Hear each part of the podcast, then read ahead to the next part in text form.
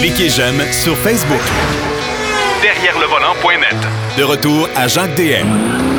Troisième portion de l'émission, on va parler avec notre ami Marc Bouchard d'un essai qu'il a effectué il n'y a pas si longtemps, que j'ai effectué il n'y a pas si longtemps. Et c'est la Toyota Mirai, la voiture à hydrogène. On va parler aussi d'un sondage, mais ça, on va voir ça après, à propos des klaxons. Euh, quelque chose que je n'utilise pas tellement, tellement, tellement souvent. Euh, mon cher Marc, mes hommages? Salut, mon cher. Euh, Toyota Mirai, euh, grande berline à hydrogène, mais pourtant grande à l'extérieur, puis à l'intérieur, puis dans la valise, puis ça, on a des bémols. Écoute, la valise, euh, littéralement, on peut commencer par là parce que c'est presque, je dirais que c'est l'affaire la plus petite dont on veut parler, ce char-là.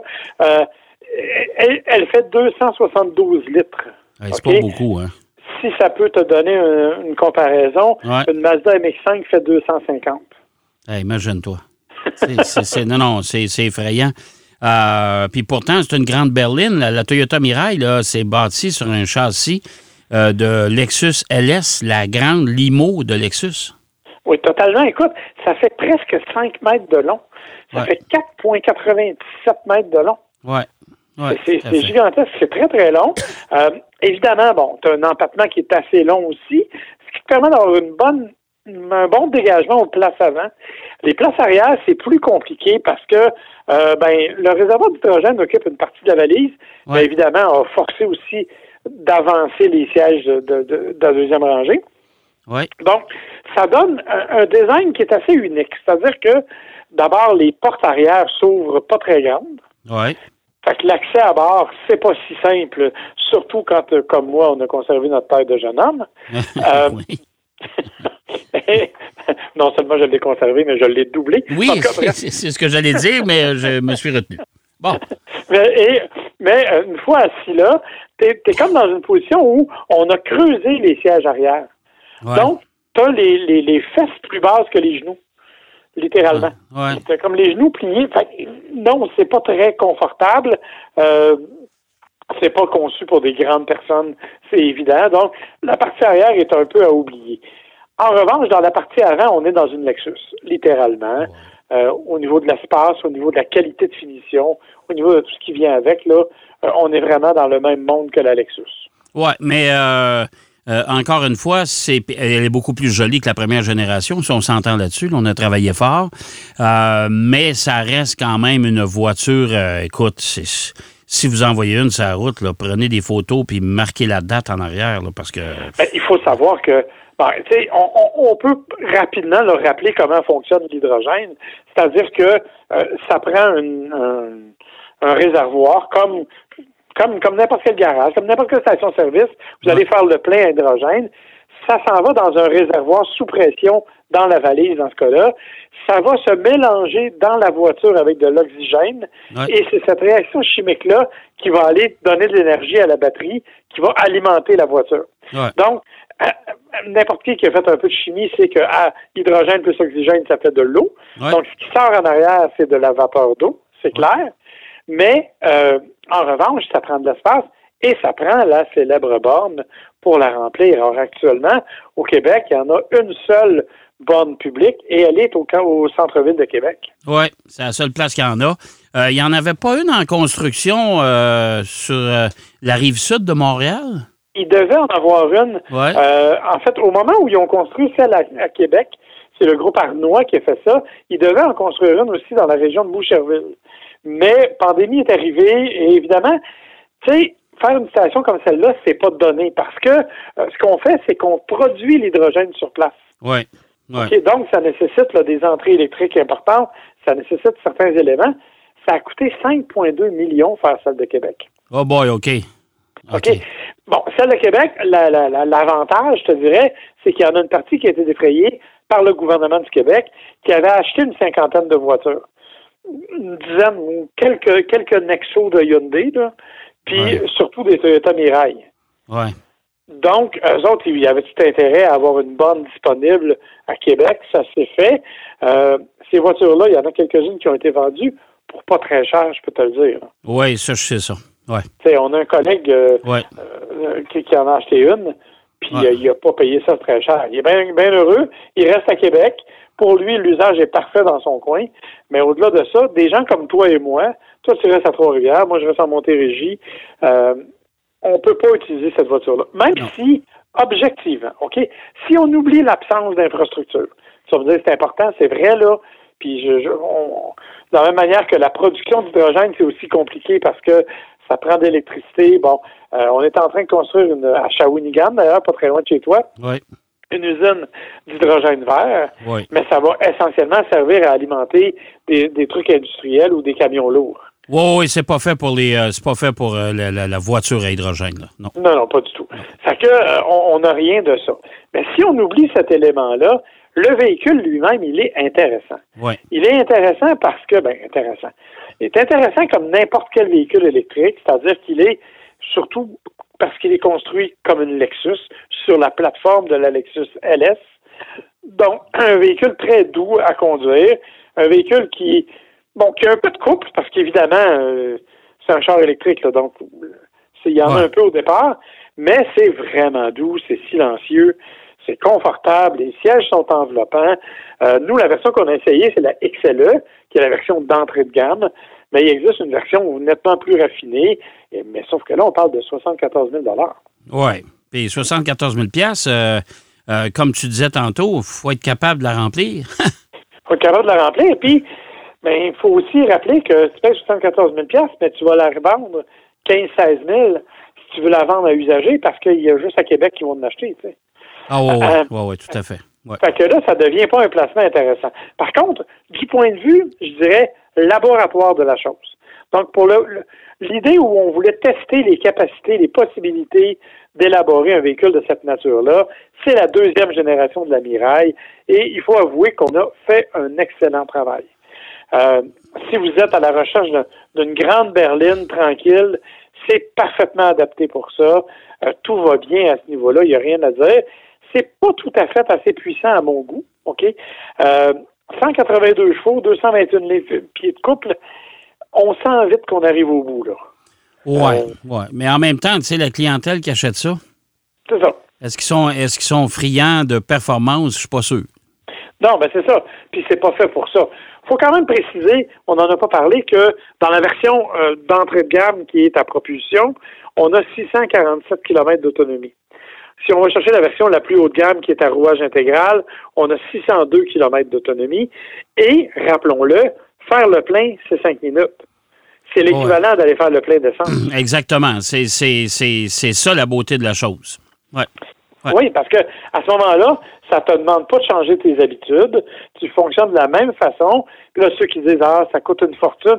Écoutez, notre collègue qui en a une, ça lui coûte entre 60 et 70 dollars faire le plein. Là.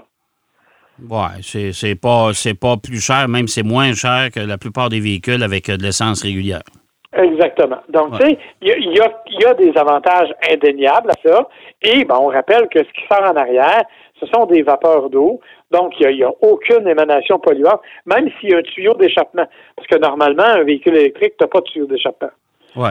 Euh, Or, euh, si un tu- dans ce cas-là, même avec un tuyau d'échappement, ce qui sort, ce ne sont que des vapeurs d'eau. Et il y a un petit réservoir qui accumule le surplus d'humidité et que tu dois occasionnellement vider, là, sur pression Ouais. d'un bouton, là. Ça Ouais. se vide seul. Mais tu sais, c'est pas la moitié d'une chaudière, là.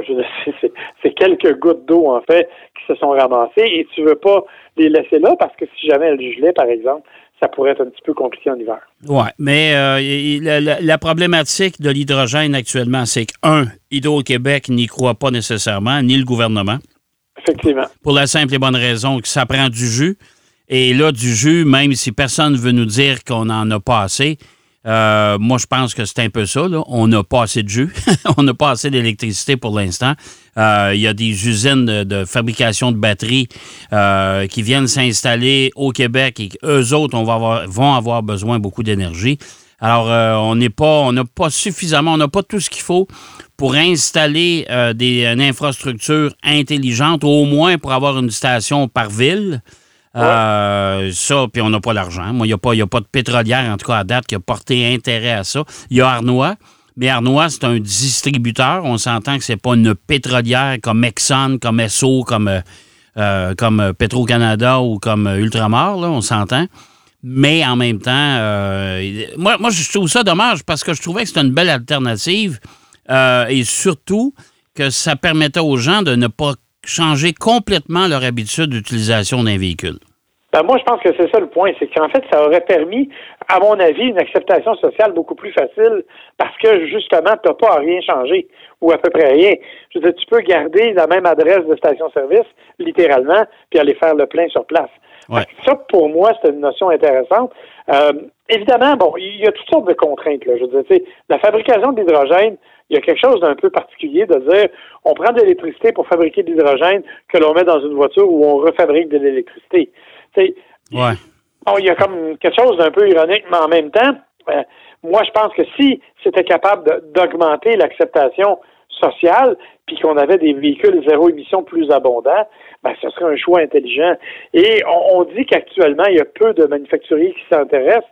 C'est vrai, mais il y en a quand même qui le font un peu plus euh, dans l'arrière-scène, je te dirais. Euh, les Mercedes de ce monde, les BMW, les Audi n'ont pas abandonné l'hydrogène.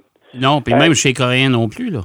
Non, non, non, pas du tout. Je veux dire, euh, Hyundai vend toujours des Nexos, si tu veux. Là. Euh, Toyota, tu peux acheter la, la Mirai sur leur site web. Là. Donc, tu sais, on n'a pas abandonné cet élément-là, personne, mais pour le moment, au Canada, en tout cas, le, développement des bornes n'est pas rendu là. Il y en a d'autres. Il y en a en Californie. Euh, certains pays européens ont des réseaux de bornes plus élaborés, mais c'est pas le cas chez nous, bien entendu. Oui, c'est ça. Alors, c'est ce qui fait que les ventes sont plus que discrètes de la Miraille. Même le nouveau modèle, je ne sais pas s'ils en ont vendu au Canada à date. Là. Euh, ils ont liquidé, euh, comme le gouvernement a liquidé l'ancienne génération de la Miraille, euh, qui était d'une laideur consommée, je dois t'avouer. C'était pas très beau. Ah non, non, c'était très laid, là. S'il y a des gens qui étaient allergiques à la Prius des générations précédentes, là, je vous annonce en primeur mondiale que la Miraille, là, c'était pas un chef-d'œuvre, cette affaire-là. là non, effectivement. Tu as bien raison. Puis, justement, par rapport à la Prius, on était pas mal dans le même genre. Oui, oui, tout à fait. Euh, maintenant, euh, bon, bonne note pour l'amiral, mais malheureusement, euh, bonne chance pour la remplir. Dis-moi, sondage sur l'utilisation des klaxons. Oui, et en fait, c'est parti d'une histoire un peu particulière.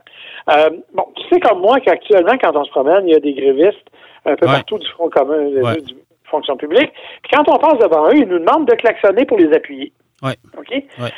Bon, ce que, ce que plein de monde font, c'est comme ça souvent quand il y a des manifestations. C'est arrivé aux États-Unis et euh, il y a un monsieur qui passait qui a décidé d'appuyer les grévistes en klaxonnant, s'est fait arrêter par la police, s'est fait remettre une contravention pour usage abusif du klaxon. Ah bon? Lui a décidé d'aller en cours ouais. et rendu en, en cours suprême actuellement et où on doit déterminer est-ce que l'usage du klaxon est protégé par la liberté d'expression. Eh boy, on est rendu loin, là, le père, là. Hein? on est rendu loin, mais oh. c'est vraiment comme ça, là, et, c'est pas une blague, là. on est vraiment à la Cour suprême des États-Unis pour déterminer si oui ou non c'est ça. OK? Euh, ça a commencé en 2017, c'est une dame de 69 ans, en fait, euh, qui a fait ça. Ce qui m'a amené à faire une recherche, et je suis tombé pour une rare fois sur une vraie étude scientifique. Tu sais, des fois, c'est un peu particulier, mes études. Là. Mais, là, c'est une vraie étude scientifique qui a été faite par un groupe universitaire à Bagdad. Et ce qu'ils ont fait, c'est qu'ils ont étudié l'usage du klaxon à travers le monde. Et ils se sont aperçus que, selon les pays, le nombre de klaxons et l'usage du klaxon dépendaient énormément. Par exemple, à Haïti, ben, ça veut dire euh, fais attention, je m'en viens. OK? Euh, on sait, par exemple, qu'en Italie, notamment, euh, en Espagne aussi, ce sont des gens qui sont plus émotifs, disons. Ben, quand on utilise le klaxon, on l'utilise beaucoup, mais ça veut toujours dire la même affaire. Ça veut surtout dire passe-toi, c'est moi qui passe. Oui, c'est tu déranges. Ouais. C'est ça. Et, c'est vraiment comme le, le conducteur qui klaxonne qui a le pouvoir. Ils ont fait une étude, écoute, en 2015, il y a une étude qui a été faite au Canada par un groupe, là, Canadian Motor Vehicle Advisory Commission. Ils ont fait une étude sur les, les, les, formes de klaxons utilisés. Ils ont trouvé 54 messages différents transmis par le klaxon au Canada. Eh boy! OK? Je t'avoue que je ne les ai pas toutes compris puisque je ne les connais pas tous. Mais du nombre, il y a bien entendu, tasse-toi, t'es devant moi, mais il y a aussi des affaires, euh, allô, euh, fais attention, tu as, par exemple un flat tire, un- une crevaison à l'arrière. Euh, bref, ils ont trouvé toutes sortes de messages de cette nature-là. Et ils ont dit, ben, on va pousser l'étude plus loin. Sont allés en Inde. Et en Inde, c'est un véritable langage qui existe avec le klaxon. En fait, ils ont déterminé que selon l'us- l'usage, si tu klaxonnes une fois, deux fois, trois fois, si tu répètes le trois klaxons, si tu fais un klaxon long puis un klaxon court, bref, c'est presque du code morse. Oui. Ils ont un vrai langage qui leur détermine l'usage du klaxon dans différentes conditions. OK. OK. Mais ils n'ont pas, ils ont pas, ils ont pas Messenger ou bien WhatsApp, eux autres, c'est ça? C'est ça. Ah, OK. Mais en, en Chine, euh, on, on est vraiment dans d'autres choses où euh, un des messages particuliers utilisés avec le klaxon, c'est un clignotant. C'est-à-dire qu'au lieu de clignoter, tu klaxonnes et tu changes de voix. Ah bon? hey, as-tu pensé, toi, à la quantité de voitures que sur la, sur la route, là, ça n'aurait pas de bon sens, là? Mais moi, je peux te dire que quand je suis allé en Chine, Ouais. il y avait euh, on était on était sur une autoroute de trois voies, on était cinq voitures de large. Ouais. OK, ça c'était fou, ça m'a pris deux heures et demie, ça fait huit kilomètres, et les gens klaxonnaient pour changer de voie. Ah bon, ben écoute, c'est C'est assez... un peu traumatisant. Ouais, ben, je te dirais que moi, ça serait trop, là. T'imagines-tu dans les villes, là, euh, non. t'entends klaxonner continuellement toute la journée, là, c'est tout aussi fatigant que des machines à sous dans un casino, ça? Exactement. Alors, tout ça pour dire que le klaxon, donc, c'est beaucoup plus qu'un simple outil. Tu sais, tu me disais, moi, je m'en sers pas beaucoup. Ben, c'est peut-être parce que tu n'as pas tant de choses à dire euh, à, ceux que tu croises, mais je te dis, il y a un véritable langage du klaxon. Et honnêtement, si vous avez trouvé la définition des 54 au Canada, dites-moi-les parce que j'ai pas assez d'imagination pour faire le tour. Non, moi non plus. Hey, euh, merci, euh, mon cher Marc. Ça me fait plaisir, mon cher. On se reparle la semaine prochaine. Euh, Marc Bouchard qui nous parlait de la Toyota Mirai. Je vous rappelle encore une fois, et c'est la première fois que vous l'entendez, mais derrière le volant, euh, vous est présenté par Garage X, l'ultime revêtement mural à effet damier pour votre garage. Et vous pouvez gagner des produits Garage X pour euh, moderniser justement votre maison pour votre auto. Pour participer, inscrivez-vous au grgx.com barre oblique concours et tous les détails se trouvent sur le site. Ben, vous pouvez aussi visiter le site derrière le volant. euh, .net et aller voir nos podcasts. On, les indications sont là. J'espère que l'émission vous a plu. Moi, je vous donne rendez-vous la semaine prochaine pour une autre émission de Derrière le volant. D'ici là, surtout, soyez prudents. Bonne route. Derrière le volant.